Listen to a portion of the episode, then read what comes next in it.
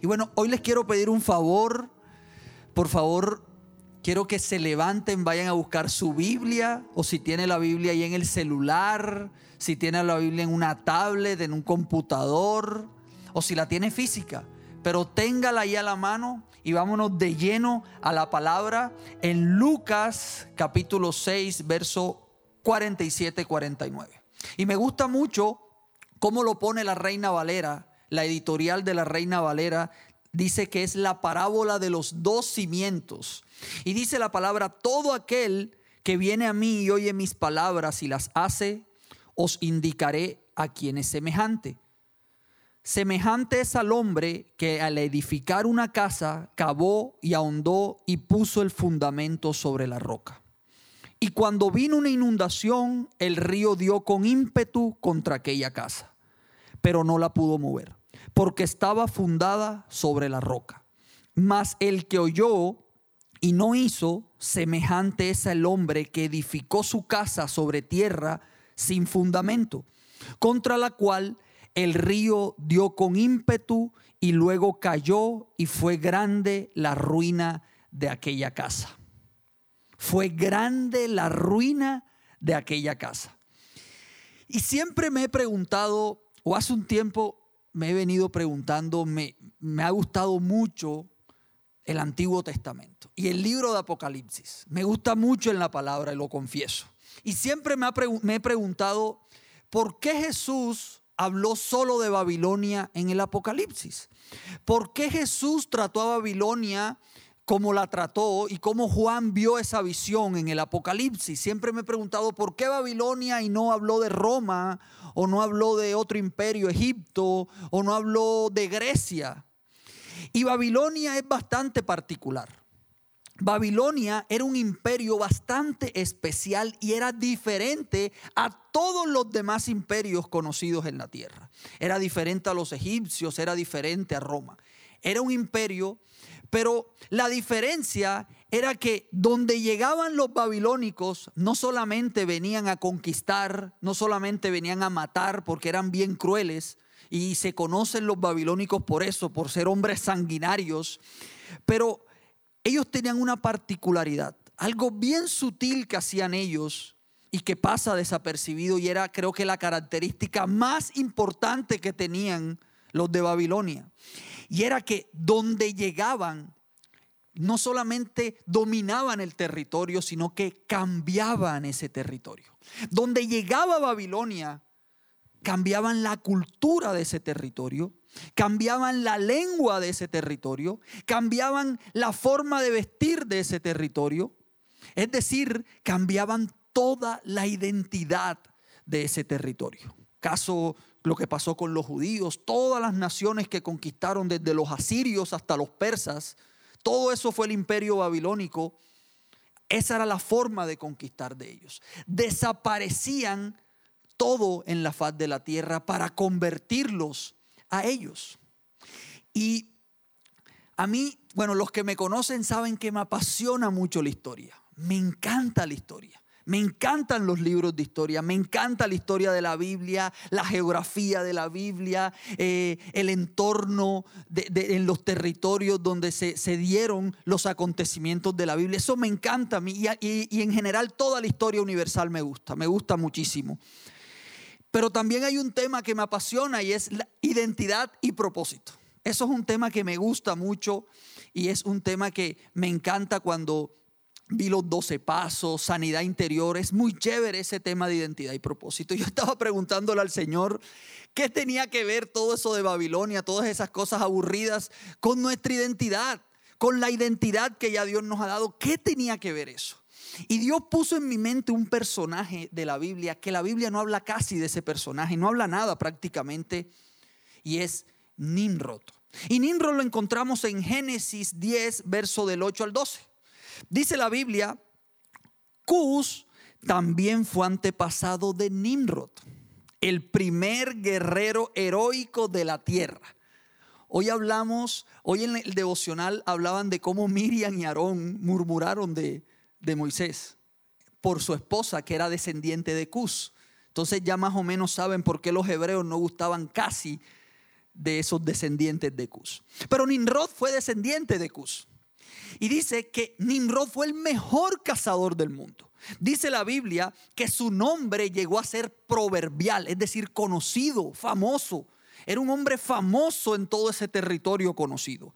Y la gente decía, este hombre es como Nimrod, el mejor cazador del mundo. Él construyó su reino en la tierra de Babilonia, con las ciudades de Babel, Arek, Akkad y Calne. Desde ahí extendió su territorio a Asiria. O sea, ya Asiria existía antes, pero cuando hablamos de los asirios, inmediatamente se nos viene a la mente Babilonia. O sea, Nimrod llegó allá y cambió todo, lo cambió para él. Y por eso Asiria llegó a ser territorio babilónico. Y construyó las ciudades de Nínive. ¿Recuerdan Nínive, Jonás?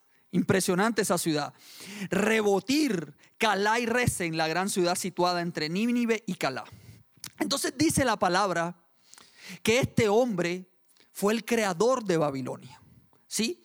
Él fue el creador de todas las ciudades de Babilonia y ahí empezó a surgir el imperio de Babilonia. Y este personaje fue muy importante porque muchos teólogos dicen que él fue el que mandó a construir la torre de Babel. Él era un hombre poderoso, él era un hombre fuerte, él era el mejor cazador del mundo, dice la palabra. Y miren lo que dice Génesis 11. Hubo un tiempo en que todos los habitantes del mundo hablaban el mismo idioma y usaban las mismas palabras. Al emigrar hacia el oriente, encontraron una llanura en la tierra de Babilonia y se establecieron allí. Comenzaron a decirse unos a otros, vamos a hacer ladrillos y endurecerlos con fuego. En esa región se usaban ladrillos en lugar de piedras y la brea se usaba como mezcla. Entonces dijeron, vamos, construyamos una gran ciudad para nosotros con una torre que llegue hasta el cielo. Eso nos hará famosos y evitará que nos dispersemos por todo el mundo. Y quédense con esa palabra hoy, eso nos hará famosos. O si quiere, busque un sinónimo, eso nos hará exitosos. Pero el Señor descendió para ver la ciudad y la torre que estaban construyendo. Y dijo, miren, la gente está y dijo, miren, la gente está unida y todos hablan el mismo idioma. Después de esto, miren lo que dice Dios. Miren lo que dijo Dios de la gente de Babel. Nada de lo que se propongan hacer le será imposible. Hoy no vengo a hablar de eso, hoy no vengo a hablar de todo lo que te propongas, puedes lograrlo, no. Pero Dios le dijo así a la gente de Babel, nada de lo que se propongan hacer le será imposible. Vamos a bajar a confundirlos con diferentes idiomas, así no podrán entenderse unos a otros. De esa manera el Señor los dispersó por todo el mundo y ellos dejaron de construir la ciudad. Por eso la ciudad se llamó Babel porque allí fue donde el Señor confundió a la gente con distintos idiomas y así los dispersó por todo el mundo. Y esta palabra siempre tiene sus enigmas y sus misterios. Y ha sido una palabra de incontables debates entre teólogos e históricos. Pero hoy quiero resaltar tres cosas de Babel. Hoy quiero resaltar tres cosas de Babel y este mensaje lo hemos titulado Torres de Arena. Torres de Arena.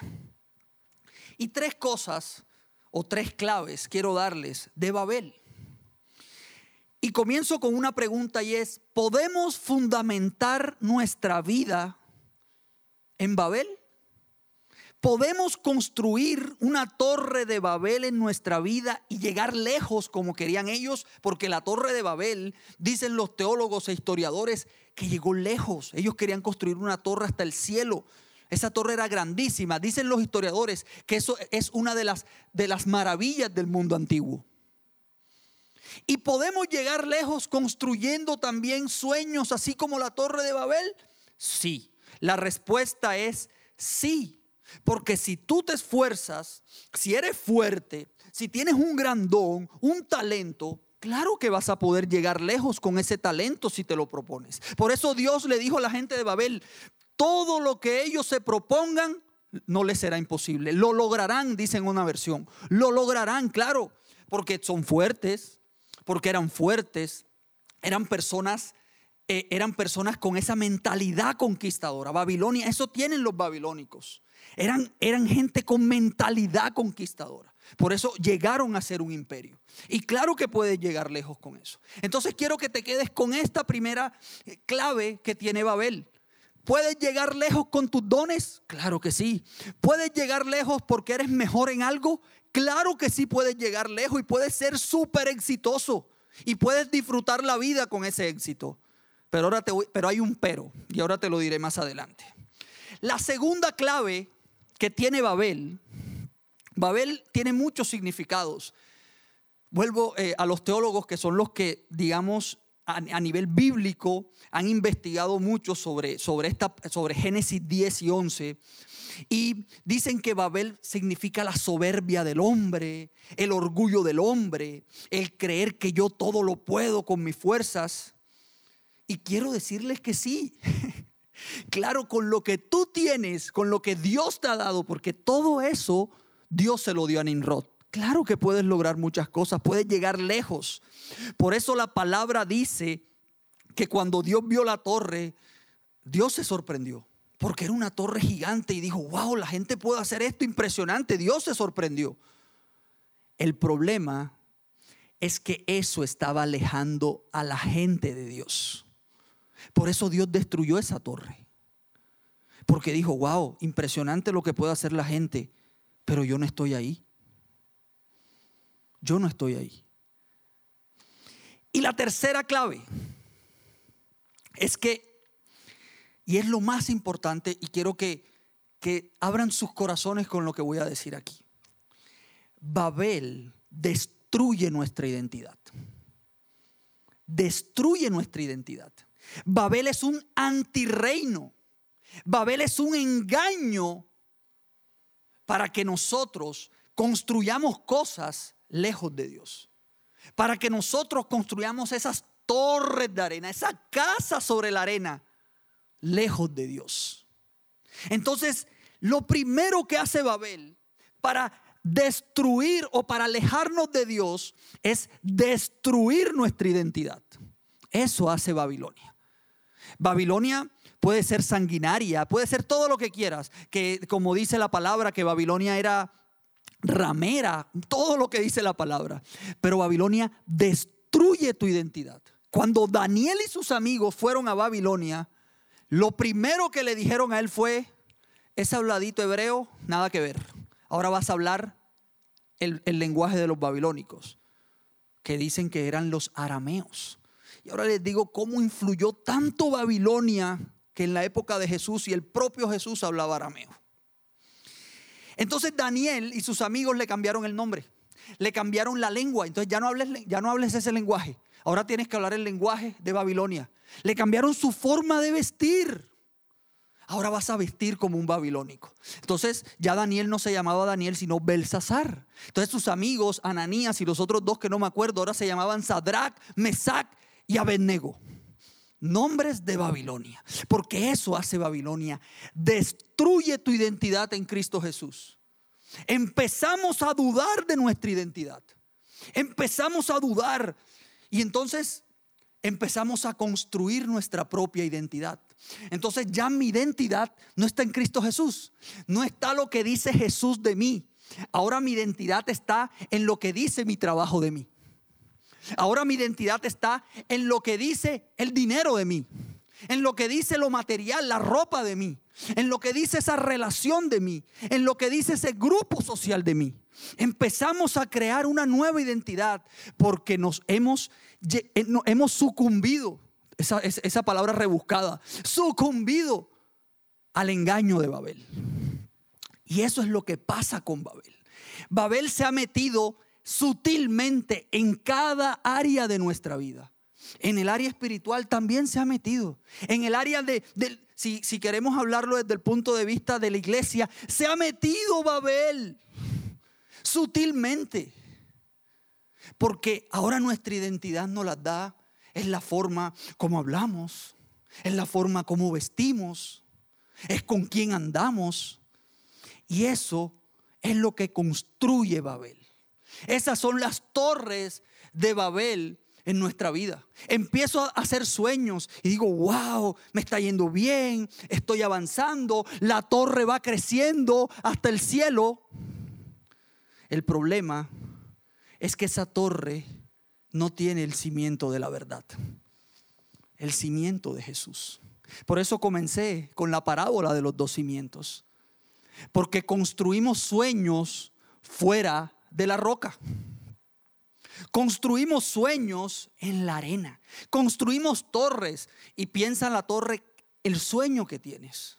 Y pregúntale al Señor si está construido, o mejor dicho, pregúntale si Dios está en ese sueño. Pregúntale a Dios si Dios está en esa relación. Porque hay veces que no dejamos relaciones porque nuestra identidad nos las da esa relación. Ahí estamos cayendo en el sueño de Babel wow, los sueños de Babel. Y todo lo que anhela el hombre, iglesia, lo, nos lo da Babel. Quiero también decirles esa verdad. No podemos, yo no vengo aquí a ser solapado decir, no, es que no, Babel te da todo eso. Babel te da éxito, te da poder, te da fama. Incluso te da la mujer que tú anhelas. El problema de Babel es que no está Dios ahí. Y va a venir un momento en que todo eso se va a venir abajo, como las torres de arena. Y eso fue lo que pasó en Babel. Hubo un momento en que todo eso se destruyó. Todo ese imperio se destruyó. Después otra vez con los mismos cimientos quisieron construirlo y lo construyeron. Construyeron a Babel y construyeron Babilonia. Y un día Nabucodonosor estaba en su palacio, supongo que en la terraza de su palacio, de su gran palacio, porque algo que tenían ellos es que eran muy opulentos, los reyes se creían dioses, y estaba en su palacio y dijo, miren todo lo que he construido. wow, miren todo, con, yo lo he construido, yo Nabucodonosor lo he construido. Y nuevamente Dios se acuerda de lo que estaba pasando en Babel o de lo que pasó en Babel. Y dijo, ah, Nabucodonosor todo lo que, todo lo que quiso lo consiguió. Porque era un hombre fuerte, era un hombre conquistador, era un hombre astuto, un estratega, un rey. Pero no fue él quien lo construyó. Y lo volvió loco.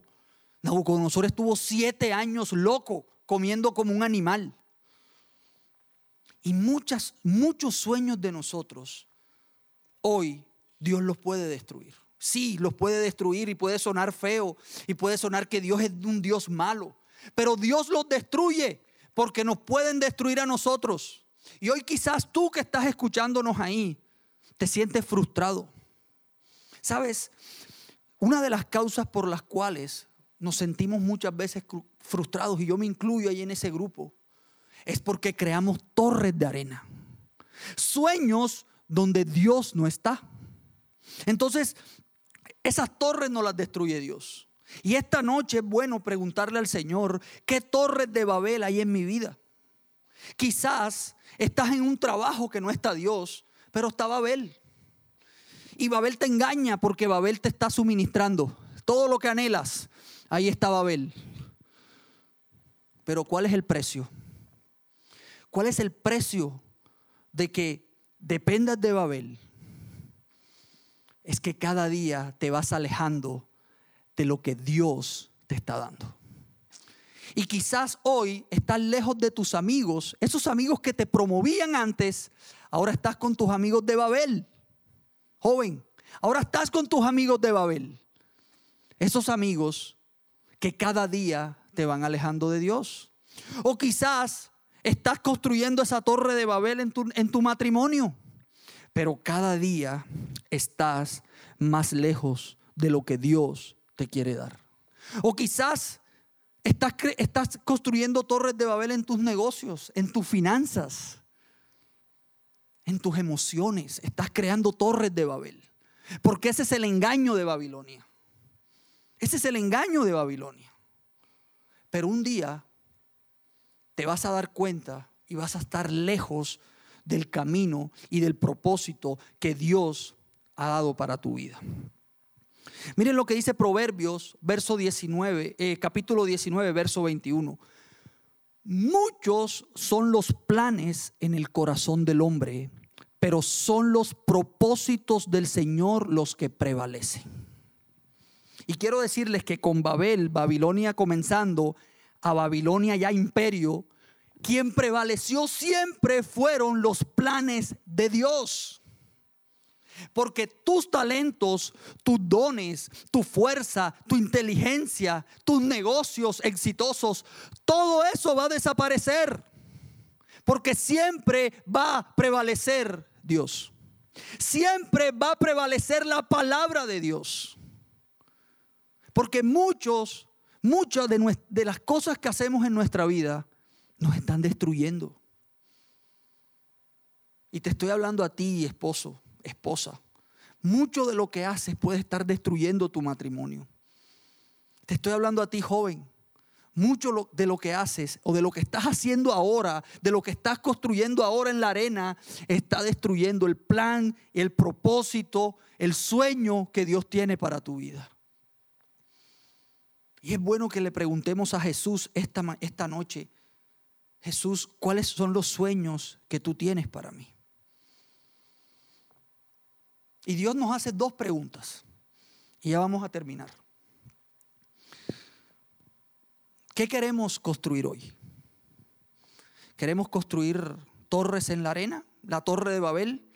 Pues quiero decirte que la torre de Babel simboliza fuerza, es símbolo de fuerza, es símbolo de poderío, es símbolo de fama, porque eso da Babel. Todo lo que el hombre anhela, lo da Babel. Pero ¿a qué precio? Y te lo vuelvo a decir, te quita tu identidad. Te aleja de Dios y te quita tu identidad. Empiezas a construir tu propia identidad. Por eso es muy difícil después arrancarse eso.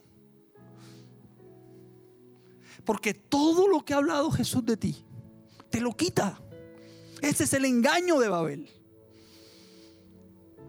Por eso Nimrod dijo, yo soy poderoso, soy el mejor cazador del mundo.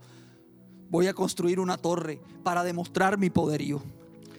Pero hoy es tiempo de romper esa actitud de Nimrod, esa actitud egocéntrica, esa actitud del yo, esa actitud de yo solo lo puedo. Quiero decirte que tú no todo lo puedes, solo no puedes hacer nada.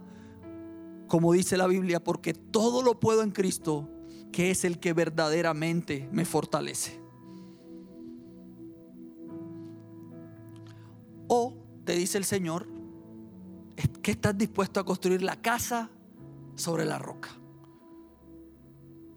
El cimiento sobre la roca. Y ese cimiento sobre la roca significa dependencia de Dios.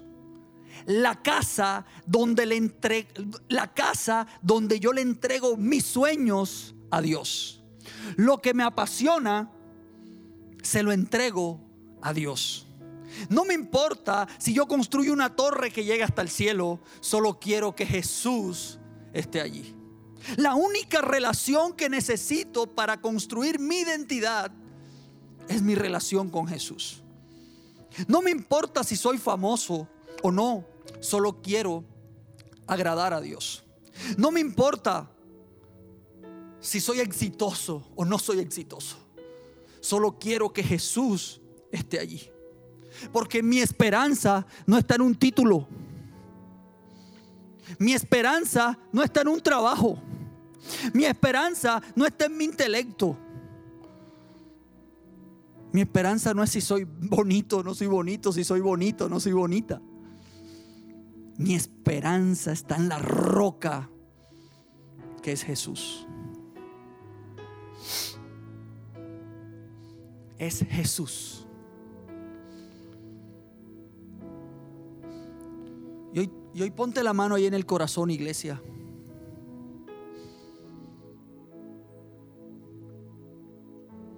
No sé cuánto están escuchando este mensaje, pero pónganse la mano ahí en el corazón. Señor, y hoy estamos dispuestos a que tú destruyas esos planes esas torres de Babel, Esas torres que hemos construido en la arena. Porque tú no estás ahí, Señor. Y si tú no estás, no tenemos nada. Hebreos 10:23 dice, mantengamos firme la esperanza que profesamos, porque fiel es el que hizo la promesa. Fiel es el que hizo la promesa. Y yo quiero permanecer fiel en esa promesa, Dios. No quiero seguir construyendo sueños de barro. No quiero seguir construyendo sueños en la arena. No quiero seguir construyendo Babeles en mi vida. Y tal vez Dios he estado en Babel. He estado en Babel, en mi casa, con mis hijos, en mi trabajo, con mis papás. Quizás he estado con Babel porque me he alejado de ti, Señor. Muchos se han alejado de la relación de sus padres porque quieren construir su ciudad de Babel porque confían en lo que tienen. Pero quiero decirte que eso que tienes te lo da Dios. Así que antes de honrar lo que tienes, honra al que te lo dio. Quizás muchos están metidos hoy en una relación cuando ya Dios le había dicho que no. Bueno, te lo propusiste y ahí estás en tu relación. Pero quiero decirte que esa relación te va a alejar de tu propósito. Ya no batalles más, te dice el Señor. Y hoy Dios le está hablando a una persona. Ya no batalles más. Porque todo lo que te ha dado Dios es para su honra, es para que bendigas a otro, no para tus propios intereses, te dice el Señor. Y hoy, Señor, empieza a destruir esas torres de Babel en el nombre de Jesús. Esas torres de Babel empiezan a ser destruidas, Señor, en nuestra vida. Esos sueños en la arena empiezan a ser destruidos en el nombre poderoso de Jesús. Y hoy declaro, Señor, que le empezamos a dar honra al que me dio el talento. Le empezamos a dar honra al que me dio la inteligencia, el título, la ropa, el vestido. Todo eso, Señor, es pasajero. Todo eso es temporal. Hoy nos enfocamos en lo verdaderamente eterno. venga aquí como el cielo, que el cielo venga aquí como el cielo,